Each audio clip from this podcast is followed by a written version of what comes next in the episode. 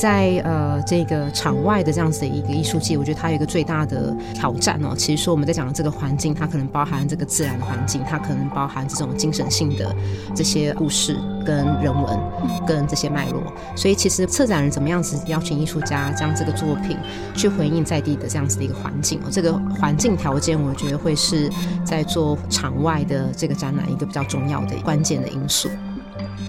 典藏 ARTouch Artbience 艺术环境音。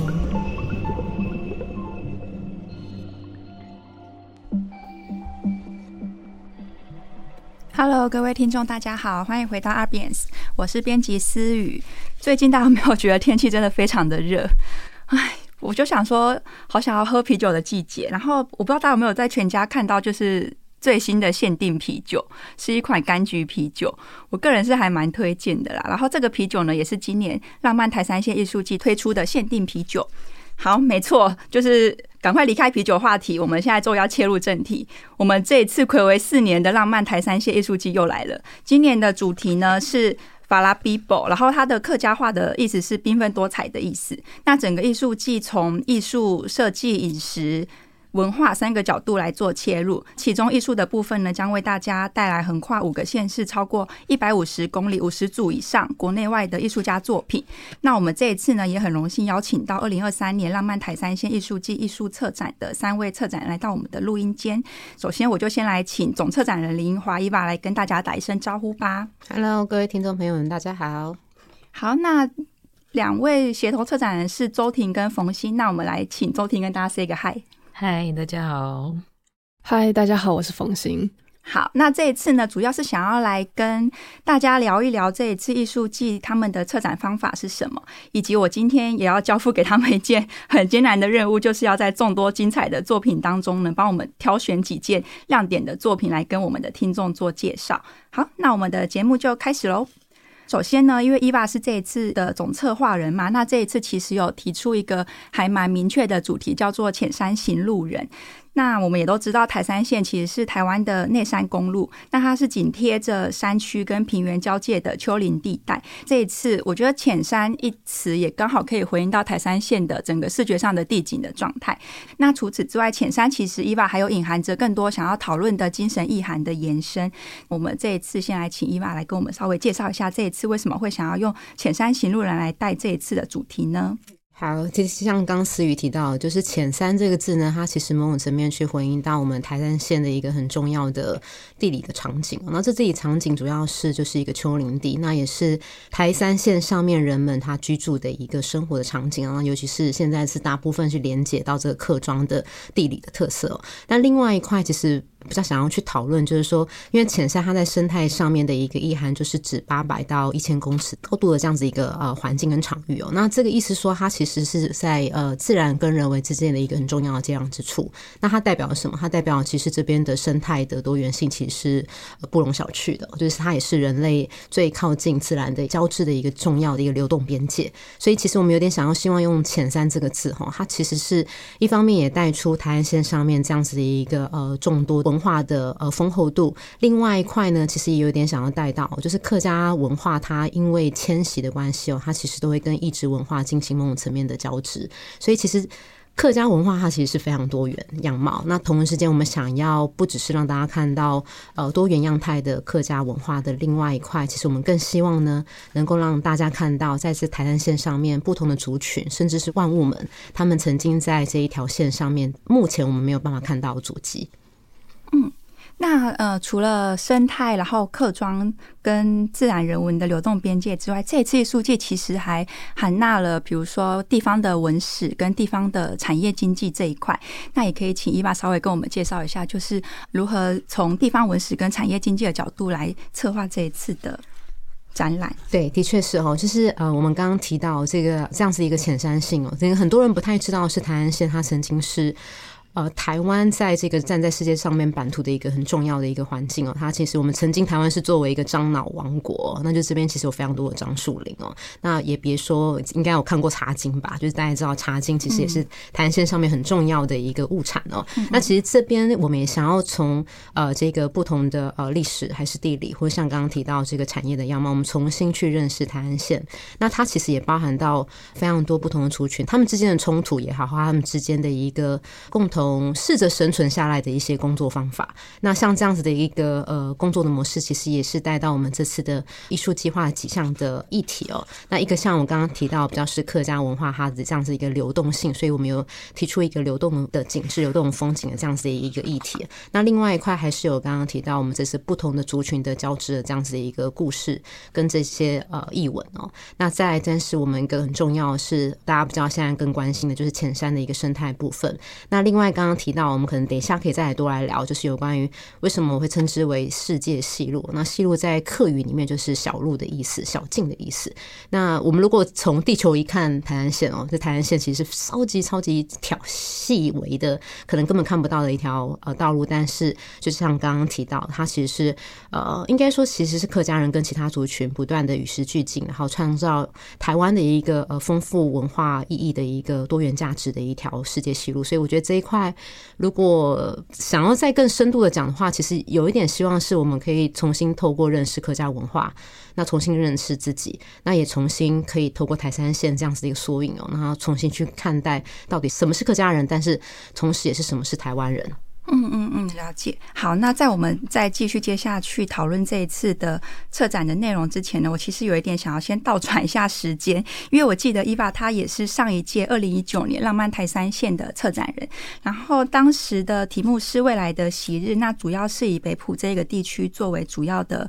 呃，策划地点，然后也想要请 Eva 跟我们分享一下上一届跟这一届之间的关联性，跟对你来说的那个差异大概会是什么呢？嗯，上一届如果比较实际来讲，我其实只有负责在北浦这个地方。那北浦其实非常的特殊，它其实是呃，应该算是台湾的乡镇里面古迹群最密集的一个城镇。哦，对，嗯，所以其实这样讲起来的话，呃，大家像我们刚刚提到这些非常多的没有被看到这些故事哦，其实都是隐缩在这样子一个小镇里面。嗯嗯嗯，那其实，在那一次提到的未来的洗礼，他其实是比较用时间轴在想啊，因为可能呃比较认识我的朋友知道我住在部落，哦，那我又是做了一个跟客家文化有关的计划，嗯，那到底？我们在回想啊，现在是客家人生活的场域，但是在呃，我们往往回时间轴往前推哦，那其实是泰雅族跟赛夏族的生活场域。哦嗯、对，所以我们到底是应该要要去捍卫哪样子的文化价值？而且是在那个时候，当呃有机会接触到北埔跟这一个客家计划，说一个比较大的对自己的提问啊。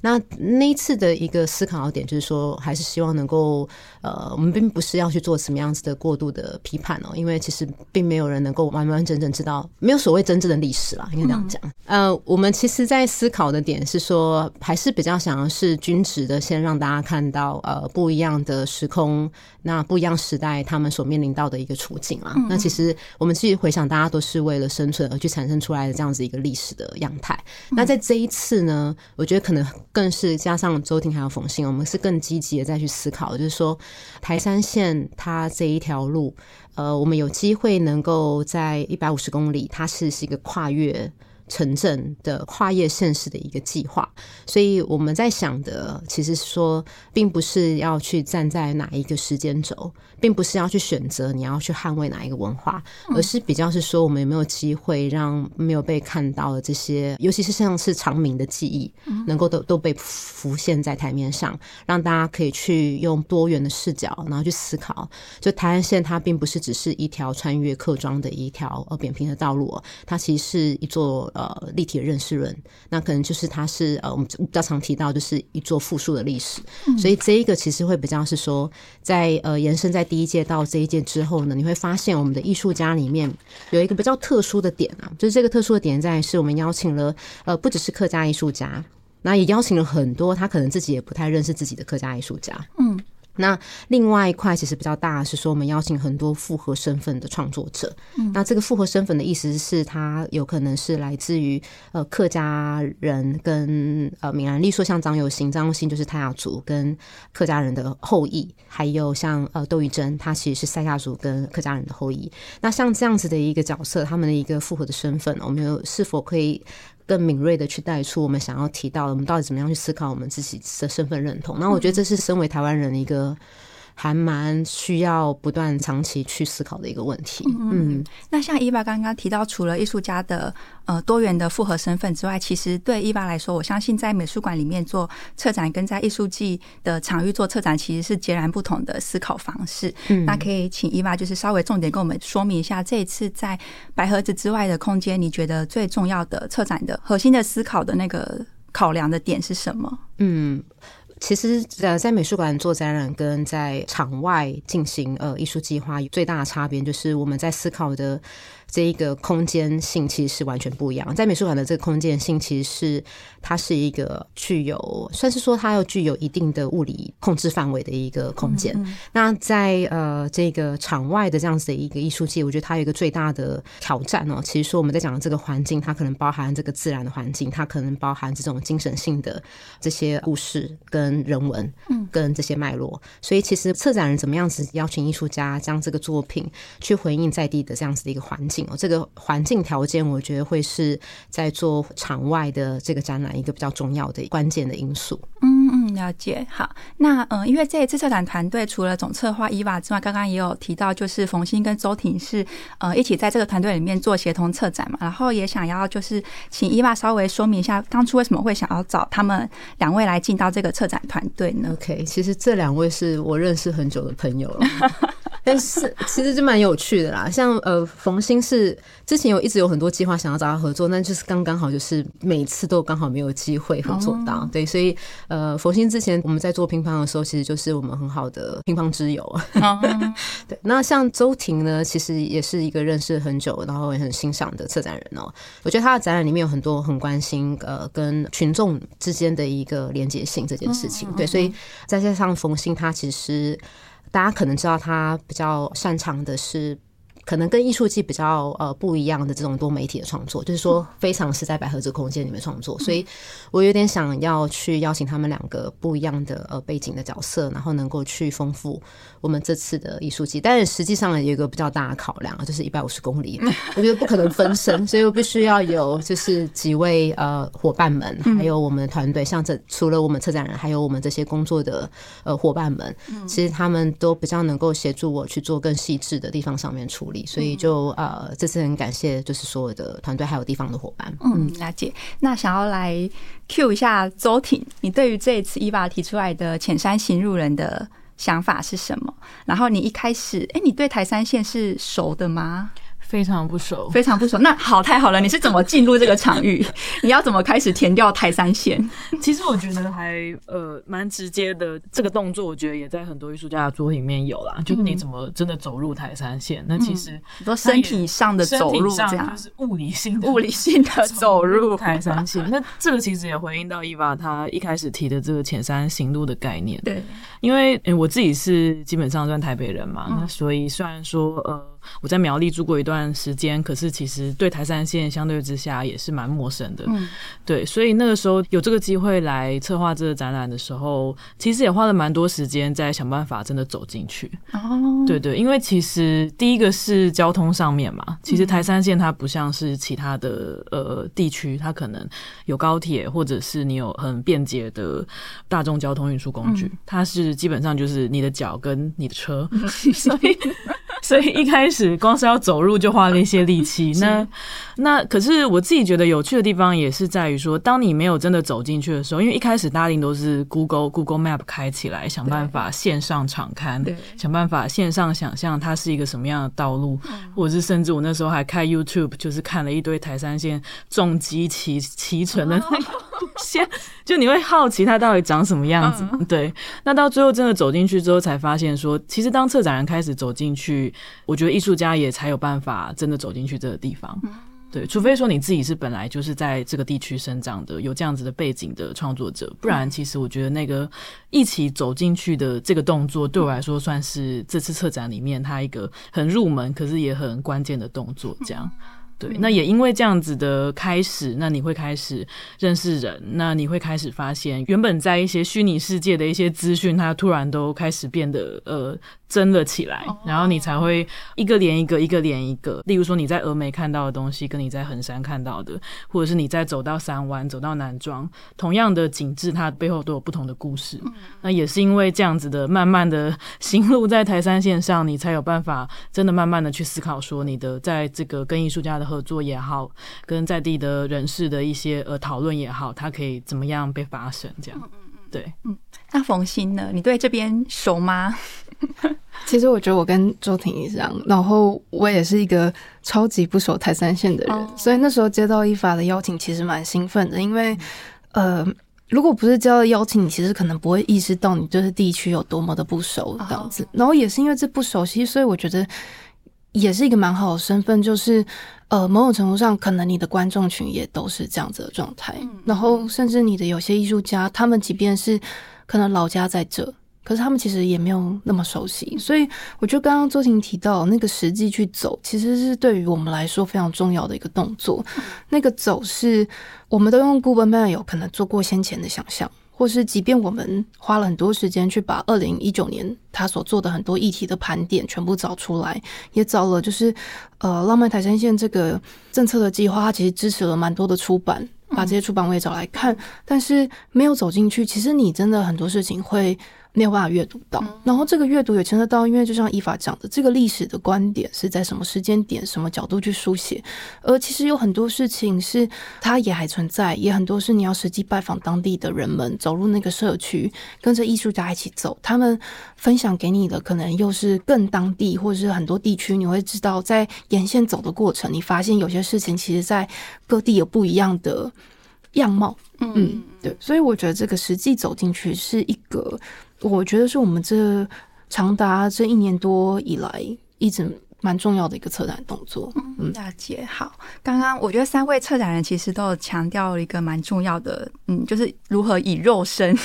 以身体的模式进到这个场域。然后我觉得这个策展的动作其实也可以很精准的回应到刚刚伊娃所讲的，在美术馆里面策展跟在艺术季在场外的空间策展那个需要考量跟接触的那个面向是完全不同的。那我们再回到台山县的这一个策展的作品里面来谈好了，因为刚刚伊娃有提到台山县其实也是很多客家庄的聚集地嘛。那艺术季其实也邀请了很多具客家身份或者是多元客家身份的艺术家来参加，可能是透过这个机会让他们再重新反刍自己的身份，也可能是透过他们的作品可以为我们带来一些新的客家的文化当代性的想象。那我想要请伊娃，就是先跟我们分享一下，你觉得其中大概有哪一些作品是比较在讨论这样子的议题相关的呢？嗯，这次其实像刚刚提到，我们找了非常多。哎，在我在做这个计划之前，我都不知道他是客家人的艺术家。哎，那你是怎么知道他是客家人？就是一直问说你是客家人，非常不礼貌的。在这段时间，应该很多人都会收到我一个很冒昧的提问哦。你是客家人吗？你是客家人吗？哦，原来你是客家人。这大概就是这是这一年来呃我提到最多的问题。然后，所以这次也发掘了非常多呃，他有可能甚至不知道他自己是客家人。那因为这个计划，然后之后他会去跟家人讨论，哦，才知道，然后才发觉到他可能有一些客家的身份，对，所以其实我觉得“客家”这个字哦，其实在这次的计划里面也有一个还蛮有趣的，我自己觉得有一个还蛮有趣的。讨论啊，他可能更比我们想象的还要近一点。就像我们现在在台湾线上面，你说有邀请周婷、冯鑫一起跟我走进去，其实我们都有一种好像是客的身份，然后进行到台湾线上面，那就是端看我们能够把我们生命停留在那边多久，我们就有可能有可能去转换成为另外一种身份，在这个地方生活。对，所以这次的计划里面呢，其实。在讲的，我比较不会想要讲去翻转这种什么样的客家的意象。虽然说的确我们有很多的刻板印象，嗯，但是其实我是有点想要去让大家知道，是客家文化它比我们想象的还跟呃更多一直的文化更靠近。因为其实事实上，台湾的历史里面。客家人跟河洛人跟这些呃不同族群之间的这个交织史，其实已经非常久了。我们其实都有某种层面的，就算你没有客家血缘，你都有某种层面的客家的呃这个文化性，它是交错在一起的。例如说像呃像维珍的作品，他其实在讨论这一个客家建筑。那为什么要做？我们来讨论，并不是说到底什么是客家建筑，而事实上你会发现，你可以在作品里面可以发现，或是你可以在很多客家的呃这个建筑里面发现，其实你有可能会觉得，哎、欸，这个好像跟闽南人的建筑是差不多的，嗯，有一点像，对，其实是有点类似的。那这个其实就带出来，就是客家文化，我们刚刚提到其中一个子题，就是这一个流动性。嗯，那客家因为到了不同的环境跟场域哦，它其实会做成某种层面的一个质变。那它其实非常擅长哦，就是呃随着环境去做调节，对，所以它会运用很多的在地的呃这些材料也好，或者说它会呃随着这个自然去做进行共生。所以像这样子的一个呃流流动的这样子一个记忆跟这种流动的文化性哦，其实是在我们这次的一个很大的主题。那我觉得像呃秀仪跟幼如的这次的计划就特别的有意思，它其实是因为秀仪其实他是呃马来西亚客家人。对，那他在马来西亚的客家文化跟在台湾差异很大。那我觉得这个计划其实周婷有做了蛮多的参与跟发展哦。我想说可以请周婷也可以聊聊，就是秀仪他的带出来的这样子的一个新的南方的想象性。所以在新竹北埔的呃，我们在那个龙英中文学馆对面有一栋，我们这次都叫它或者洋楼啦。它其实也是这次展览的一个很主要资讯展。就是在这个或者洋楼的二楼，我们可以看到欧秀仪跟陈佑儒他们合作的一件叫做呃，在蓝海近处三则不可能的南方行旅。那其实因为秀仪跟又如呃，我们之我之前也有跟他们合作过了，就他们其实对于文学是非常有兴趣的。嗯、那这次一开始的合作的时候，就有聊到说，因为我们在讨论呃，秀仪她是具有客家身份的嘛。那我们在讨论的时候也在想说，或许我们可以从客家的这个作家龙应中的文学出发，那去看有没有什么样子的内容是可以共同发展的。那其实对于秀仪来讲，南方一直是他创作里面很常触碰到的一个概念。对，那尤其是一种想象的，或者是一种难以抵达、不可能的南方这样。对，那所以这次呢，其实我们很快就秀仪很快就找到了这样子的一个切入点，就他想象了三则关于南方的这个行旅。那其实那时候一开始在聊的时候，秀仪也说，因为他的外公他其实是从中国迁徙到马来西亚。那那个时候，他开了一间裁缝店，叫做南美，就是南美洲的南美。嗯、那附近其实有很多南开头的，呃，可能在华华人的这个社区很常见到的这样子的一个店家的名字，南美、南河等等的。那所以，其实对秀仪来讲，这个南的想象，它其实也是好像是去回应到外公的一个这个生命上的记忆，这样。所以，秀仪他就从呃龙瑛宗他文学里面的关于一些南方的书写。那去结合了他外公跟外婆的生命的故事，然后去想象出来，也是去讨论出来的这个南方。他一方面是一个文学里面想象的南方，因为龙应宗其实据我们所知，他其实从来没有到他口中的这个南方过。哦，所以是想象，然后对，他是想象，对对对对对。那秀宇他的家族是真正的，在某种程度上，他在现实的南方生活在那里。嗯。对，那呃，所以这个南方它其实是糅合了一种想象跟现实，然后糅合了艺术家的个人经验跟这个呃龙瑛宗过往的这些呃写作里面的这些文字的历史，那再去重新的成为了这一件三者不可能的南方行旅这样。那里面我觉得有两个地方，我觉得是蛮特别可以分享。一个是因为在龙瑛宗的笔下，南方就是蓝海，它是蓝海的近处。那可是，在秀仪的呃记忆里面。马来西亚的海不是蓝色的，它其实是一个混浊的绿色哦。所以你在作品里面其实也可以看到，你会看到那个呃影像的场景，它是一个非常细微的变化。可是你会看到那个随着影像的推进，那片海会慢慢从碧蓝的大海转变成就是呃带着浑浊的绿色的海，这样。哦，这还蛮有趣的，一个想象中的海的颜色，然后到。身体力行进到那个地方，再看到另外一种全然不同的海的颜色。没错，然后另外一个我觉得还很有趣的是，呃，因为幼如他自己是没有客家身份的，客家的背景，哦、所以他自己在呃这次的合作里面，他似乎是化身成为了一只乌鸦。就是怎么说？我们可以在这个呃，其实大家到现场看就会看到这件作品，它整个的叙事场景很像是由乌鸦引领大家进去的。这个我就不爆雷，大家到时候对对对对对，是引路者，行路人。人啊，对对对对，然后因为乌鸦它就毕竟不是客家人，所以 是所以所以呃，之前在聊说乌鸦比较像是他在这个作品里面的一个他叙事的角度啦，所以到时候到现场你就可以看到说这个乌鸦跟这片蓝海跟关于龙英宗跟呃秀仪的家族故事，它是怎么样被串联起来这样？对对对，有一个蛮有趣的是，也是秀仪跟我们提到，就是说乌鸦他们在那个马来西亚，因为乌鸦是很常见的一个就是野生鸟类嘛，嗯、但其实事实上乌鸦是外来种。嗯，哦，对马来西亚来说，乌鸦是外来种，对对对。对，所以它其实也有一种客家意识。哦，所以这也是迁徙的，也是往也是往南迁徙。的，所以这件事情其实呃，当幼如提起来，然后他的角色跟我们像刚刚提到，就是说呃，我们怎么去重新思考呃客家这件事情？我觉得在这个作品里面其实有还蛮多细微的讨论，所以其他东西就希望大家可以到现场好好的观看。嗯嗯嗯嗯。哎，那是不是梁廷玉的作品？他其实也是一位呃具有客家身份的艺术家，对不对？对，这廷玉我觉得是一个蛮有趣的呃例子哦，就是他其实是客家人。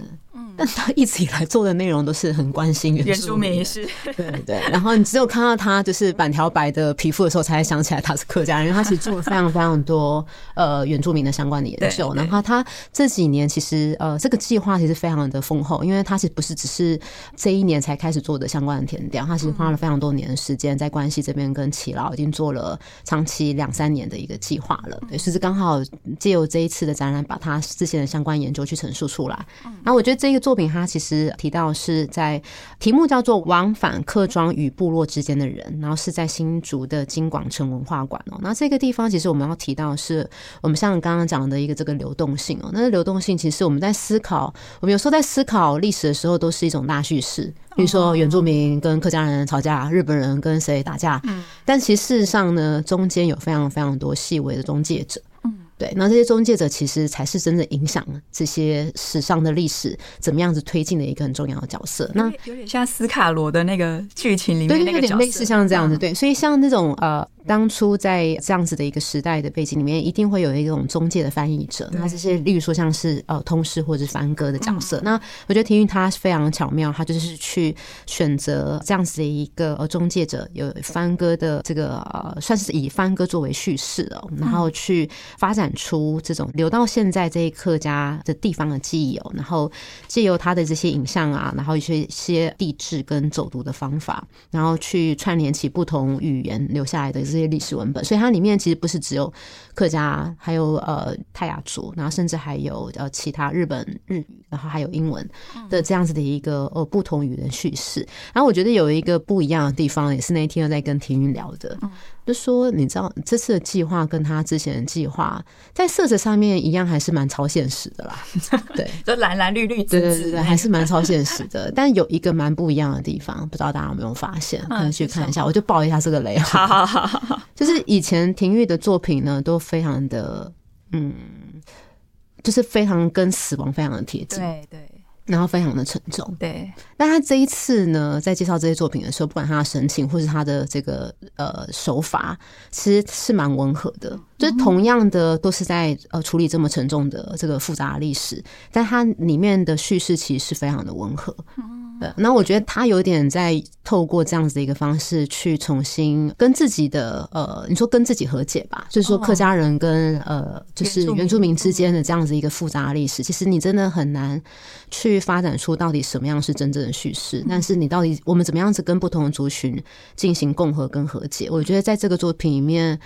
我自己觉得，在廷玉这么多年这样子的工作下面，我觉得呃有发展出来这样子一个呃特殊的状态，所以我觉得是这一块其实是我是还蛮推荐大家可以花一些时间去观赏这一件作品。嗯，了解。好，那除了具有不同多元身份的艺术家之外呢，其实刚刚伊爸也有提到，这一次的艺术季也花了蛮多的篇幅聚焦在在地的产业，比如说樟脑啊，比如说茶叶或者是。石油。那关于产业经济的这个部分，也许我们可以请冯欣爱跟大家介绍一下，这次有大概邀请哪些艺术家来参展呢？其实这次的艺术家蛮多的，我们总共有四十三组艺术家。那其中我觉得关于产业有几个艺术家蛮可以分享他有趣的地方，比如说目前在新竹县原住民文化教育产业推广中心的康雅竹，他的作品叫《上厨》。然后这个作品其实如同刚刚依法讲的，就是台山县确实是呃樟脑产业非常发达、过去非常兴盛的一个地区吼。但是除了樟脑之外，其实有个比较少被大家注意到是产业。养蚕哦，蚕吗？对，蚕宝宝那个蚕。哦、然后养蚕业其实在过去随着桑树这些种植跟养蚕业的部分，其实也是台山县另外一支蛮重要的。嗯、然后在呃大湖那时候有，就是不论是政策推动，或是比如说更早，你可以追溯到日治时期有里番政策的这些，嗯、其实有很多时候这个推动是原住民跟汉人一起协作的。所以像当时的里番政策有蛮多是呃透过汉人跟原住民的。共同合作去推动这个产业的部分，然后康雅族的这个近年他去访谈了，在诗坛全民生态产业养殖农场，然后跟涂老板合作，然后涂老板是现在台湾呃还少数使用非常手工的方式在做平面剪。然后做蚕丝被的一个工厂这样子，然后农场他们的合作上，其实呃，涂老板也分享了非常多，就是产业随着政策的转移开始没落，但是。呢，其实在这几年产业的发展又很受到生态环境的影响。啊，对，嗯，所以雅竹其实蛮有趣的是，他这个作品后来聚焦是带着民众一起，如同这个作品的名字叫上醋，嗯，醋其实是蚕要结茧之前。在产业养殖的这个产业里头，他们会做一个结构体，让呃蚕爬上去好去结茧这样子。那那个叫簇，所以他利用上醋这个部分，其实带了两场的工作坊，都是跟民众有关的，邀请呃过去可能曾经有养蚕经验的民众来参与，大家一起去制作这个醋这个结构体。那这其实也是雅竹过去他花了很大的时间去梳理不同产业的发展，这样子包含他有棉花计划，然后这是呃蚕丝计划。那其实过去他也曾经去不同地区做过不同国家的研究计划。那这次终于来到台山线上，其实他就会发现这个东西怎么做成醋这件事情很因地制宜，很因为跟客家文化一样嘛。对对对，很也也会从环境中去取材。嗯，所以他这次等于也是让呃，除了他准备的可能是台湾产业很常会做成醋的这些材料之外，他也邀请民众带来他们生活中的材料，一起去做出这个产的醋。哦，所以是各种硬的结构体就可以来作为这个醋的。基本的材料这样，对对对，然后它的这个材料甚至有民众也还带了，比如说他就是日常家里很常会碰到塑胶盒，哦，塑胶盒也可以，对对对，他有来拿来做这个醋的，所以大家如果走进那个展场，其实会看到非常多，除了呃蚕蛹，就是展场里面有一部分是在梳理关于从平面剪跟桑树这个带出来的日本的蚕跟台湾蚕的这种。台湾产业比较是呃一些文件啊跟档案的部分，另外一部分其实有很多关于比较多展场中看到的悬吊的装置，除了雅竹自己做的，也有非常多是跟民众共创做的结构体。然后上面可以看到，就是那个分两阶段的工作坊，其实中间还有很大的参与者，就是蚕宝宝啊，蚕宝宝也是其中的共创者之一。这样那些醋后来就是成功有送去呃全民生态农场，然后让蚕宝宝们顺利爬上去。姐姐哦，好酷哦！对，所以其实我们第那个五十一位艺术家其实是蚕宝宝是吗？好，哎，那苗栗中游出黄坑那边是不是也有一系列的艺术家的作品？对，其实出黄坑的艺术家们。呃，出黄坑总共有三组艺术家，嗯嗯，然后其实大家的作品都或多或少碰触到关于比较是那个地区，就出黄坑很特别，它产石油过去的这段历史哈。嗯、那其中像洪子尼的部分，其实他是蛮长期都在关注，就是台湾打铁业的发展。嗯、然后其实打铁业这个也很牵扯到关于台山线上开垦的这件事情，嗯、是所以他其实除了去做当初的这些调查之外，他也跟新竹的，就是还保留现在呃打铁。的这种手工艺的的，应该算打铁行合作，就兴盛铁店一起工作。那他们的状况是，他其实从兴盛铁店去找到了关于目前兴盛其实还是有很多的呃人会把他们开垦用那个砖头。就是它是通常是拿来开凿吧，挖地呀、啊、钻地呀、啊，或甚至现在可能就是比较多是打墙的这种砖头，拿来做这次呃创作其实很重要的起始点。这个砖头也碰触到，就是他还有收集了很多关于打铁行他们因为过去开采当地，比如说农业或不同地方他们所锻造的铁剑，嗯，那透过这些东西，他去呃跟这个环境，比如说他去录制当时打铁的声音，然后带着这个砖头去环境。里头录音，然后也包含去出黄坑一带走动，田野录音，带着这个砖头可能去摩擦那边的吊桥，嗯、那试图转化很多其实属于非人类可以听到的声音，嗯、因为人类人耳能够听到声波有限，嗯、所以他有一段是带着这些东西去录当地的吊桥。然后它是依照，其实也是呼应出黄坑的这个空间，就是出黄坑有，如果走进那个园区会看到，其实有一个非常明显的铁轨。然后那铁轨其实是当初就是开垦运送非常多物资，或是把这些东西开采出来的运送下来的一个轨道，这样子。对，所以红子你也是从这个轨道去连接，然后创作一个四声道的声音装置，让大家可以在那个场地中游走跟聆听。好，那洪子你的作品是纸鬼声音样本的做东计划，那它的设置地点是在苗栗的中油出黄坑。那如刚刚冯鑫所说，其实出黄坑、出黄坑那边还有很多不同艺术家的作品。如果大家有兴趣的话，也可以就是一起去，然后一次看完这样。好，那我们接下来再进到下一个议题，因为刚刚其实也有提到说，台三线其实因为因为浅山这个特殊地景的关系，然后让它的生态跟生物的多样性其实是非常多元的。那针对生态的多样性。跟族群的多样性，其实好像又可以做一个互相回应跟呼应的关系。那有关这一个关键字，我也想要请伊娃，就是来稍微介绍一下有没有。哪些作品是在谈类似这样的主题？OK，我想要先说，就是虽然说我们的题目是浅山行路人哦，其实就是行走在浅山的人们哦。那但另外一个一个很大的重点就是，他其实在讨论的是速率啊，就是说你用什么样子的行走的速率，还有你什么样的姿态，跟你什么样子的一个态度去对待这一个土地。嗯或者是行走在这个路上，它其实你会产生出来的景致是完全不一样的。但另外一个重点和隐藏在里面，其实是当你脚踏实地，你非常认真在行走在这个浅山路上，其实你看不到自己的。你在看到是这个整个环境，所以其实事实上，其他行路人他虽然你有带到这个人的这样子一个行走的动作，他其实在讨论的是比较更是呃整个关照或是整个环绕这个环境的所有的万物们。所以其实显山生态，大家可能会发现，我在我们这次的作品里面有非常多。关于这个生态上面的呃，就是讨论的这些相关的计划，嗯、那其中有一个有可能是现在发现，可能非常多人很喜欢在那边打卡打卡热点，很 相似的作品哦。那个一个穿山甲沉睡的少年，然后其实我想要特别跟大家提到，当初呃跟周婷还有呃小乖在讨论这一个作品的一个很大的重点，还在于是。浅山生态上面有这么多需要被关照的呃动物，那我们选择穿山甲，它其实因为它在不同的族群里面都有不一样的一个呃讨论跟意涵。嗯，对。那像这一个沉睡的少年啊，其实是呃在原住民语里面会这样子称呼他。嗯、那对于呃汉人河洛人而言，穿山甲它其实是一个有助于农作物的这样子的一个角色。嗯，对。那因为它会挖地，对。那当然是为什么现在穿山甲很少？那但是可能是在更早之前，大家会认为，因为他很会挖地嘛，所以他好像某种层面也有一种好像活络血路的这样子的一个效用，所以大家都会变成是一个很重要的汉方。但其实事实上，在科学的研究发现，它其实它的成分跟指甲的差不多。是 对，所以这件事情我想要特别。简单讲一下，就是说这个穿山甲它怎么样带出在不同族群的一个诠释的差异。有一个很大的重点是，你看原住民族在称呼他的时候，其实是以人在称呼，嗯，他是一个少年，嗯，他不是一个。它不是一个食材，它不是一个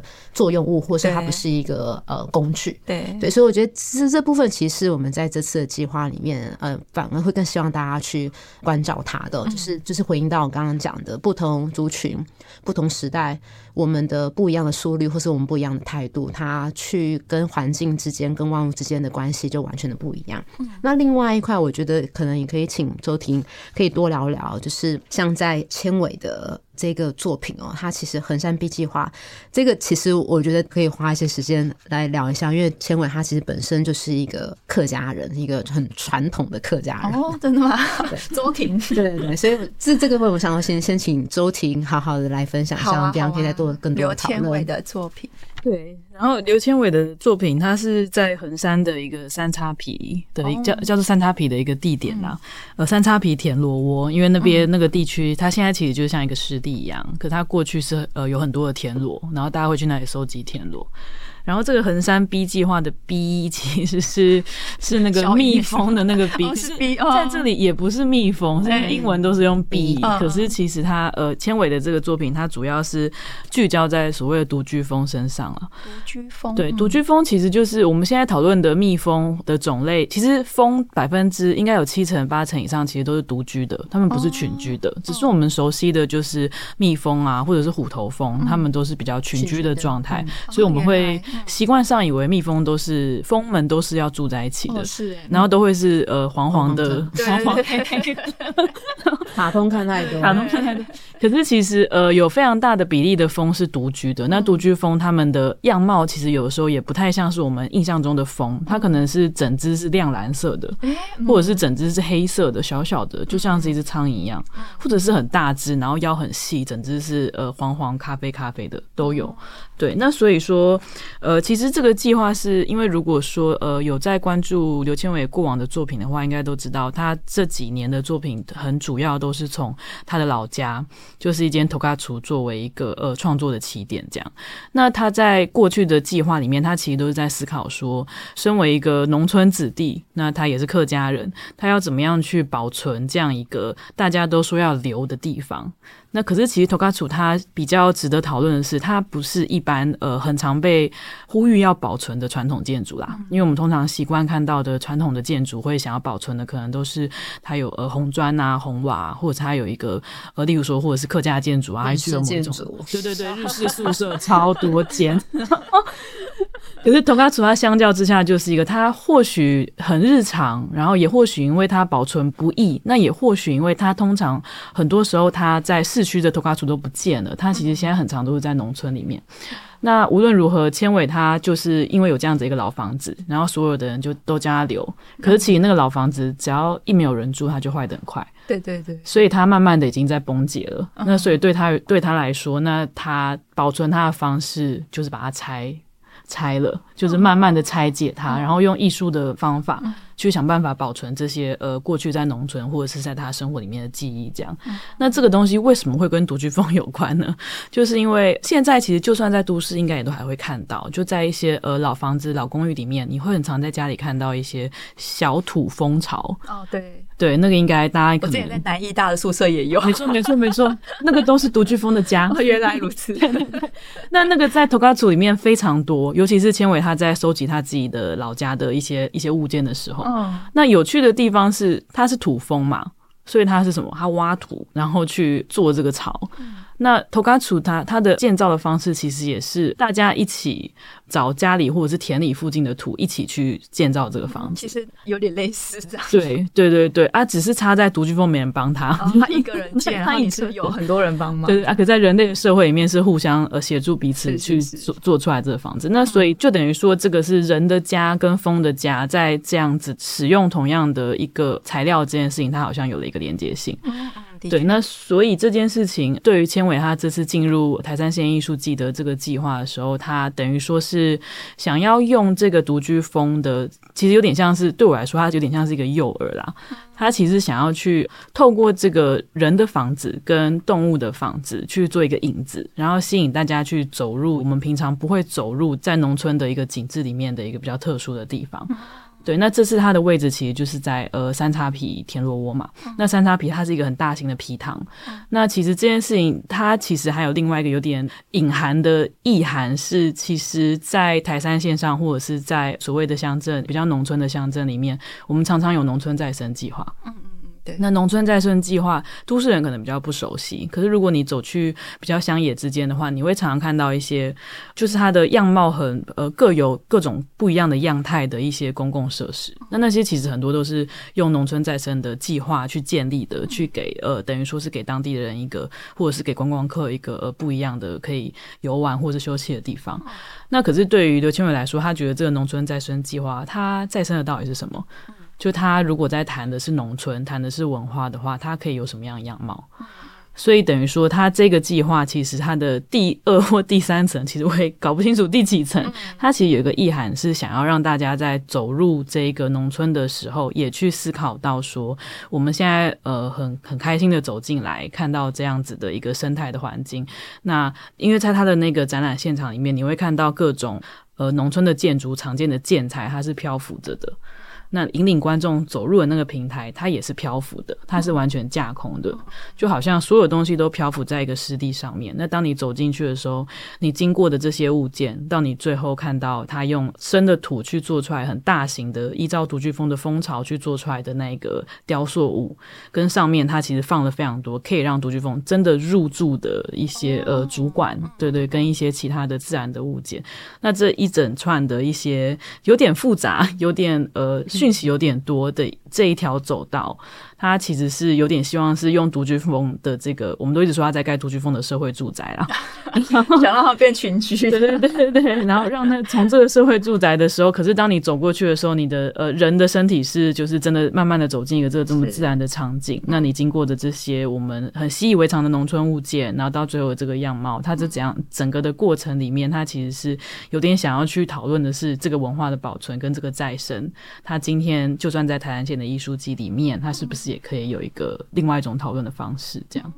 感觉他的作品富含了很多嗯、不同物件的。象征意义一起在这一条走道上面呈现。好，那我们刚刚聊了，其实有生态有产业。我知道台三线里面其实还有一些作品是讨论比较稍微敏感一点的政治议题，比如说安魂工作队今日中港没有雾七十年前客庄农运办悼念曲的这一件作品，然后想要请伊娃就是稍微跟我们的听众介绍一下这件作品在谈什么。然后因为它有牵涉到比较敏感一点政治议题嘛，那在设置上面是不是也有经过一番般的协商跟沟通呢？嗯，对，其实整个台南县呢，大部分的作品都蛮辛苦的啦。我们大概找了三百多个场地。即便我们只是要用大概呃三四十个场域，嗯，对，但其实你可以想象哦，就是呃这样子的比例可以说明出来，中间呃有时候可能是产权不明，有时候可能不见得适合作品，有些可能不能久放，对，所以它有很多很多复杂的因素啦，对，那有些是政治的，有些是很纯粹的，就是那一个地理的状态，对，那呃其中的这一个作品《安魂工作队》啊，他们这个作品其实在设置的时候就面临蛮多的挑战啦，就像刚刚。提到的，他在政治上面有一某种层面的敏感度哦。但这个作品我们发展了一个是樱井的作品。然后另外一个在刚刚提到，在这个三湾国中的这一个作品，其实是由林传凯的研究，然后再加上呃嘉宏他的版画，然后还有其他的团队们共同去发展出来的。那这个作品呢，其实是我们想要去聊的，是以为什么会设置在三湾国中哦？有些人会觉得很奇怪，怎么把一个作品放在这么？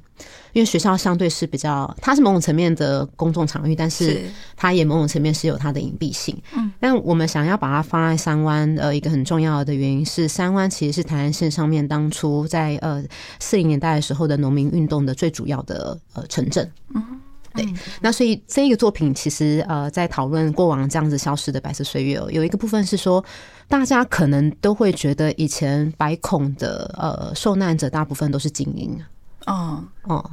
但其实事实上不是的，事实上就是不管你是什么样子的人，在那个时代下面，你都有可能去会面临这样子一个很大的问题啊。对，那所以我觉得这次这个计划，传凯跟呃嘉宏他们有一个蛮大的一个大重点哦，他其实是蛮关注所谓的这个长民，尤其是在呃诗坛南庄这一个这个区块，有非常多是老师跟一般的农家。他们才是在那个时候的很重要的一个政治的受害者，对，所以其实事实上这个作品并不是要做任何的批判，是有点想要让大家去思考为什么会发生这样的事情。所以这个计划其实有做了一系列的工作坊，那一方面先请传凯去带出这一个时代背景，然后去引发出真正的可能为什么会触发这样子的一个白色岁月的这样子一个启发点哦。那另外一块也和呃民众共同去深度的共创，去进行这个版画创作。所以这个作品呢，其实我觉得嗯，蛮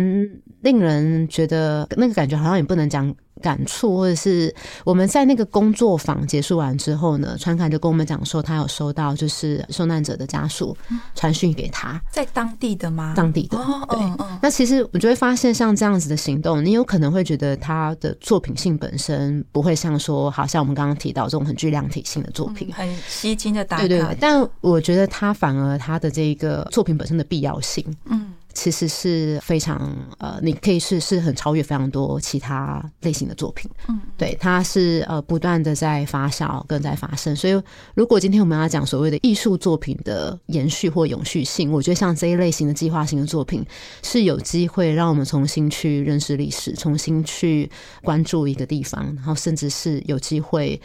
跟自己和解，或是跟历史和解，嗯、对。那所以这个计划里面其实资讯量非常的大哦，因为他传凯他们找到了呃七封遗书哦，然后从遗书还有一些判决书跟他们收过的这些口述的历史，去重新堆叠呃十二个故事。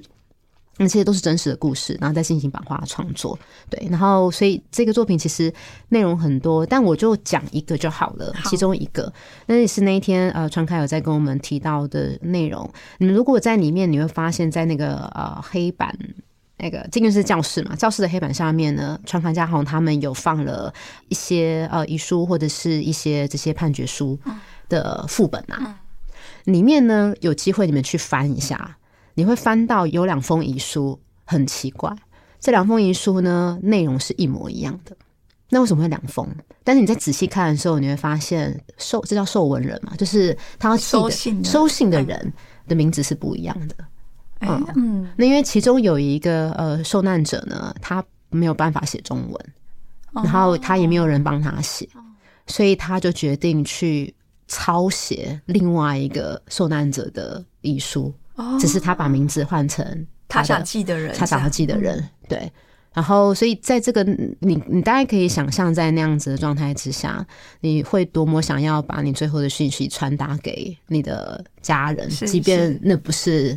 即便你不知道你在写什么，不知道你在写什么，但是你就是想要把这一个意念传达出去。虽然说最后这一封遗书并没有送到家属，是当然是过了一段时间之后，秘密的盒子才打开来，对，但。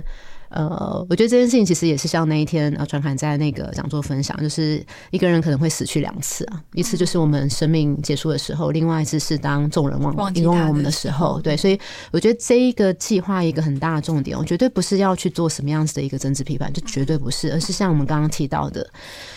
我们怎么样子让呃这些不为人知的生命，他有机会再重新被认识，然后让他们的呃这些生命能够得到抚慰，可能他的家人可以重新去认识他们的父母亲或是他们的祖父母。我觉得这个其实是你有时候好像你在看遗书，你会觉得那个是给是给家人的，但当我们在看这一个遗书的时候，我有时候有在看，我觉得那是给台湾人的。哦。嗯，所以，我事实上我会觉得，不论你的政治的倾向，不论你是什么样，不论你是不是客家人，不论你是不是受难家属，这些资讯其实都是能够让我们重新认识台湾历史的一个很重要的开始。嗯嗯嗯，是好。那嗯、呃，谢谢三位策展人跟我们分享了这么多。那呃，我相信大家应该在整个艺术季当中都会有非常。不同的收获跟启发，然后我想要请大家就是用简单的几句话来跟我们的听众分享，说你觉得这一次艺术季对你们来说最大的收获，或者是在你们策展的过程当中最大的影响，大概会是什么？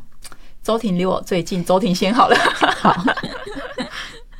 其实我觉得对我来说啊，它其实会一直回扣到一个问题，就是艺术的功能到底是什么？哦，艺术的功能，对对，那、嗯啊、这件事情。它对我来说，它也是不管是在白盒子的展览，或者是在像艺术季这样子，真的真的是一个场外的一个策展状态的时候，会一直想要去思考的。那因为你的受众它是会一直变动的，是对。那在走过这么多的田野，遇到这么多的人，跟这么多的艺术家合作，跟这么多的单位共同合作之后，其实我还是会一直问说，到底艺术的功能它可以是什么？这样，嗯。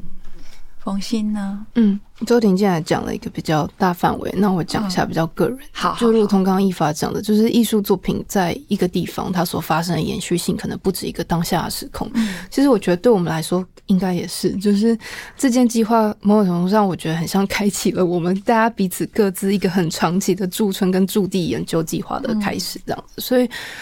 有时候我会觉得，这个艺术界的重点，除了是呃让大家有机会走入台山县。然后我觉得对蛮多我们这次参展艺术家，可能也是他人生的一个开始。就那开始是，呃，正因为走进去了，然后发现了可能跟过往自己在意的事情，或是更理解这地区之后，而去长出作品，而有可能更引起后面更长期的一个计划，嗯，去关注这片土地上不同的事情。嗯，我觉得其实是可能这次最大的，应该说我觉得影响吧。嗯嗯嗯，那。策划过两次 浪漫台三线的 一吧，你觉得呢？我觉得我的生命又少了一年。嗯，我觉得对于我而言哦，就是在这个四年走下来，呃，好像到最后其实影响到自己的不是艺术啊，就是好像是还是在是像刚刚提到，我们邀请大家一起在这个浅山一起行走哦。那这个行走的一个蛮重要的，对我而言啊，蛮重要的一个点就是。我们到底要怎么样跟我们的历史，还有跟不同的族群的这样子的一个过往进行和解？对，然后我们到底怎么样子可以有机会去跟呃真正的去跟这个自然万物们共生？我觉得这这真的不太容易。就是好像你好像很容易说，大家都现在都很会讲人类史，但是你到底要怎么样子去跟这个后疫情或是后后后人类后自然的这样子的一个时代？我觉得你好像似乎已经。开始要去熟悉，但是环境又突然改变了。嗯，那我们不断都要去调整，我们跟这一个环境、跟这个自然去呃发展一个新的关系。我觉得这个其实是好像也是这一次的计划。其实，即便到现在，我相信。甚至如果说还有下一届，或是到未来，在不同的地方，都还是同样的问题，就是我们怎么样子跟这一个不断变异的呃环境，还有万物自然不同的族群，然后试着去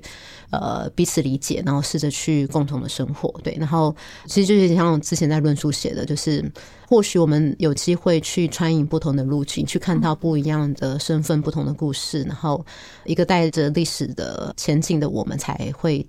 慢慢的开始，对，所以我觉得这个这大概是这次的计划，去讨论到底什么是客，什么是主。嗯，那其实或许那都是我们，嗯，对，那我们有可能有机会是从呃别人的身上看到自己，所以这大概是这次的计划里面希望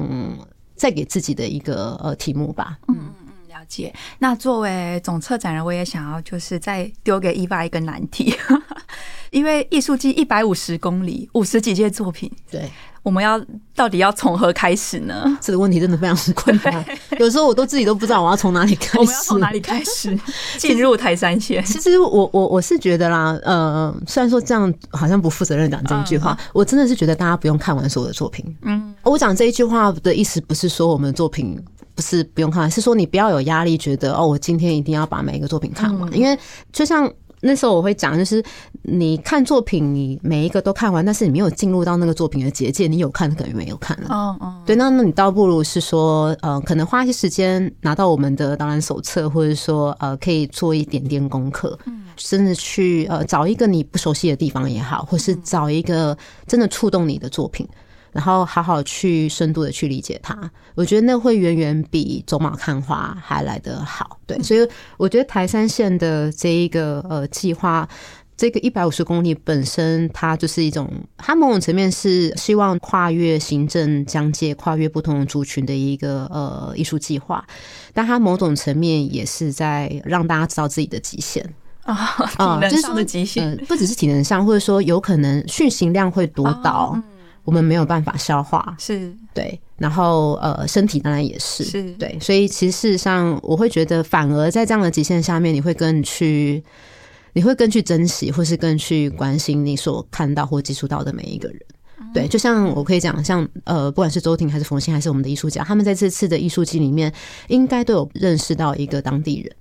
然后这个当地人每一个人都不太一样，然后对他们生命的影响都不太一样。然后我觉得，如果你有机会看到作品，也认识到一个在地人，也认识到一个呃地方的文化，我觉得那远远比你觉得好像我要想办法把所有作品看完还来得重要。嗯嗯，当然能够看完还是蛮好的啦。是是是，来跟我拿礼物，如果你真的有看完的话，但就是千万不要有压力。我觉得这就是邀请大家一起在台湾线上面，我们可以让不同的视野相遇吧。嗯嗯。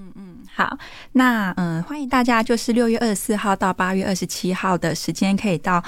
浪漫台三线艺术季的场域里面走走。那如果想要知道更多浪漫台三线的消息呢，都可以在 Google 搜寻二零二三浪漫台三线艺术季，或者是直接到我们的 ARTouch 的网站上面搜寻也可以哦。好，那我们今天就非常感谢伊爸跟周婷还有冯鑫，谢谢大家，谢谢。